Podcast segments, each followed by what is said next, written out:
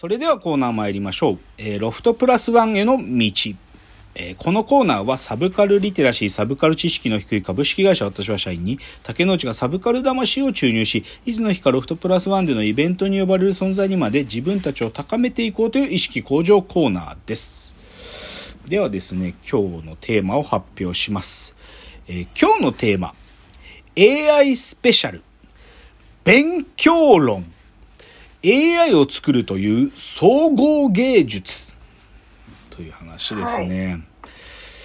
まあ今日はまあ120回なので、まあ一応この10回に1回こう AI スペシャル回というものがやってきて、で大概は、A、まあてか AI の話、もしくはサイエンスの話なんだけど、今日はまあそれにまあ紐づくちょっと勉強って話をね、はい。してみようかなっつうね。勉強って、勉強。うん。でね、まあ今日たどり着きたい答えは、はい。勉強とは何かですよ。端的に言えばね。勉強とは何か。もしくは、ちょっと補足すれば、勉強っていう行為はね、いうん、いつ、どういう時に行われることを勉強と呼ぶのか、ということなの。うん。つまり、まあでも、くどっちかというともうここの時点で暗示してるのは、皆さんが考えている勉強は、勉強ではありませんよということが今日僕は言いたい結論。そこにたどり着きたいだけなので、はい。じゃあね、ちょっと最初は、竹之内における勉強の歴史の話をします。で、序盤、ちょっとね、これあるタイミングから僕が使うこの勉強というタームが、あのーあるタイミングから変換されて使われるというか、最初はいわゆる皆さんが思う勉強の意味で勉強の言葉使うけど、あるタイミングから本当に真の勉強、竹之内がした真の勉強というタイミングで変わるので、ちょっとそれこに注意しながら話しますね。はい。で、まあこれってさ、すごいいやらしい言い方だけど、うん。僕、それこそ、いわゆる学校のペーパーテストで、あの、行われるあの勉強ってさ、っていうか、まあ、僕あん、あれ、いわゆるじ自分でそれをさ、教科書を勉強したりしてさ、なんかそのテストに備えるみたいなことしなくても、僕はできてたん、できちゃうんです、あれ。だから、ぶっちゃけ僕、小学校とか中学校とか、高校も序盤とかは、いわゆるテスト勉強みたいな勉強したことなかったんですよ。うんうん。したことなくて、けど、できてしまう。できてしまうっていうのは、学校で一番ぐらいできちゃうんですよ。で、それは、なんていうか、僕にとってそれは必要なかったの。その、うんいわで、だから、そういうことも含めて、その意味での、いわゆる学校のテスト勉強に類するような、ああいう勉強っていうのは、僕は小中高したことないわけ。で、うん。一応大学受験の時は、やっぱり大学受験はそれなりにさ、なんていうか、まあ僕はもうそもそも行きたい大学が東工大の社会工学科って決まってたから、そこに入るためだけの準備はするんだけど、でもそこのじゅ、はい。その準備はさ、それなりにしな、なんていうか、あ、それが日本の教育の嫌なところだけど、僕ですら大学受験のためにはそれなりに準備しないと、あの、なんていうの、裸で受けたら、それなりには、なんか、いパッと見た感じでは、なんか対策してないときつさ、きつさはあったので、いわゆる大学入試のための勉強っていうか、準備はしたっていう意味で、だはいだけどはいそれ前の、なんていうか、小中高の時に、いわゆる学校の勉強みたいなことはしたことないわけね。うん。で、で、そもそもそれを僕は勉強と思ってなかったし、はい。ひ、ひどく退屈な行為と思ってたわけです。単純に言ってしまえば。で、じゃあ僕が初めて真の勉強というか、まあ、本当に僕の中での本当に勉強っていう行為をいつ始生まれて初めてしたかっていうと、それが大学2年の時なんですよ。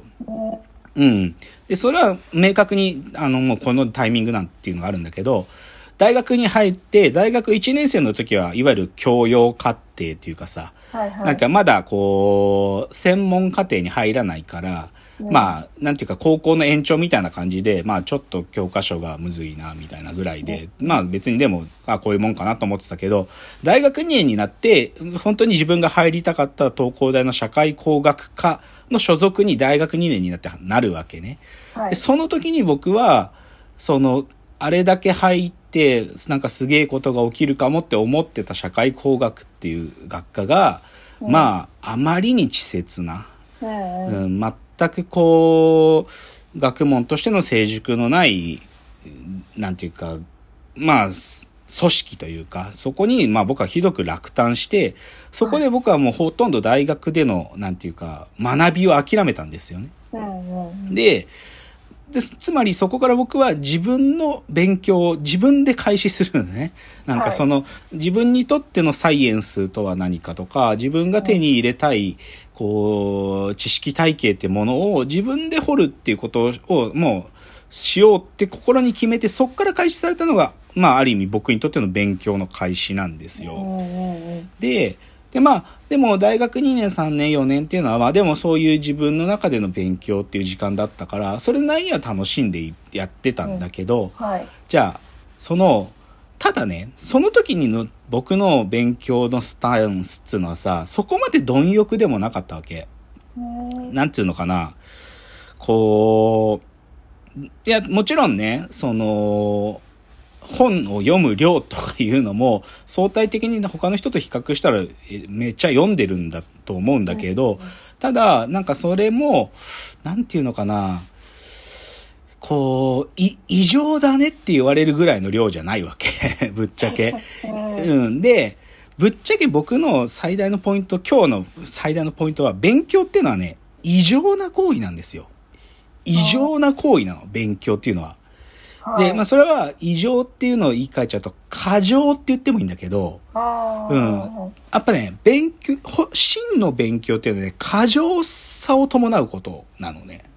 と僕は思ってる。で、じゃあ僕にとってのその真の勉強、過剰なインプットというか、過剰な行為として勉強が開始されたのが24歳の時ですよ。あ24歳の時。まあ、はい明確に時期で言うと、僕は一回学部で、まあ、学部卒業して、一回会社に就職して、で、2年間まあ一生懸命働いて、で、それでもう一回大学院に行こうとして、で、その、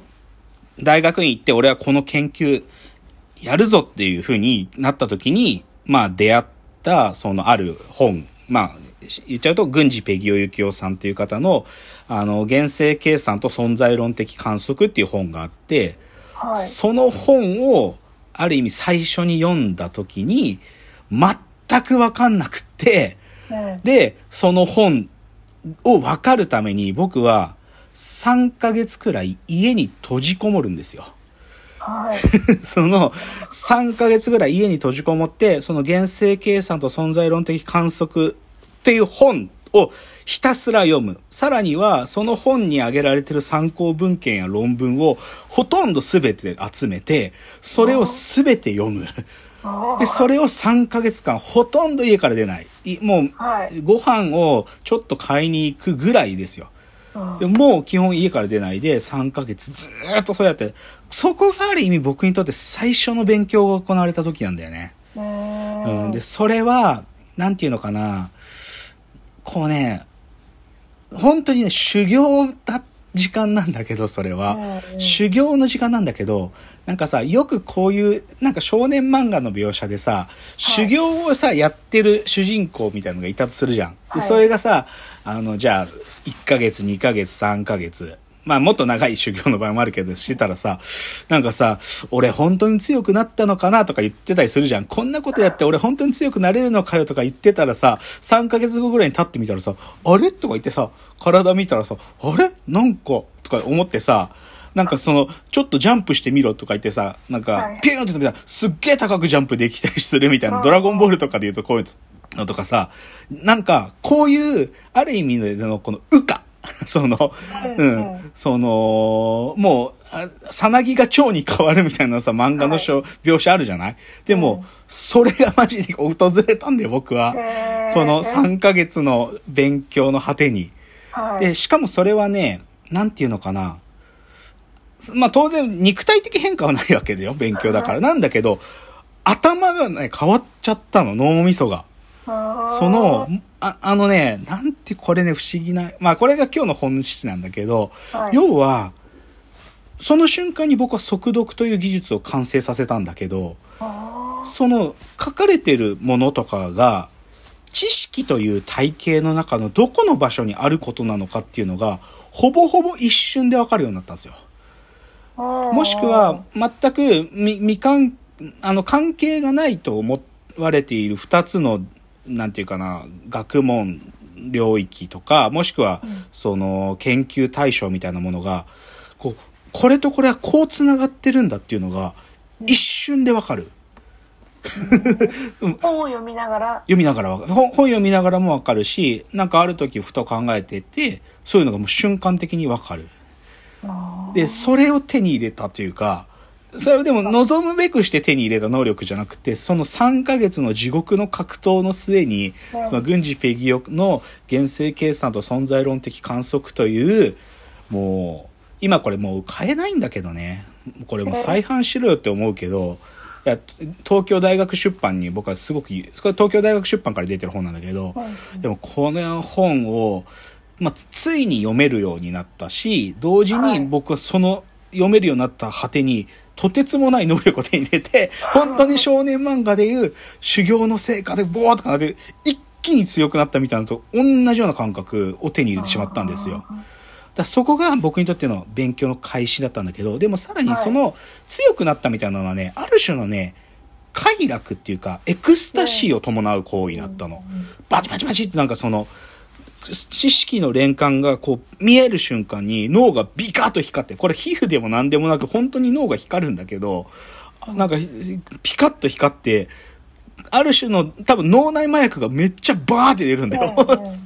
それで、エクスタシーとともにそういうものが分かっちゃうっていうのが手に入ったのが、ある意味僕が真の勉強を開始してから手に入れたものっていうので、だからちょっとこの僕にとってのさらに勉強ってことをもうちょっと今日言葉をいろんなトピックスを使いながら、ちょっとご紹介していくというのが今日の本誌です。はい。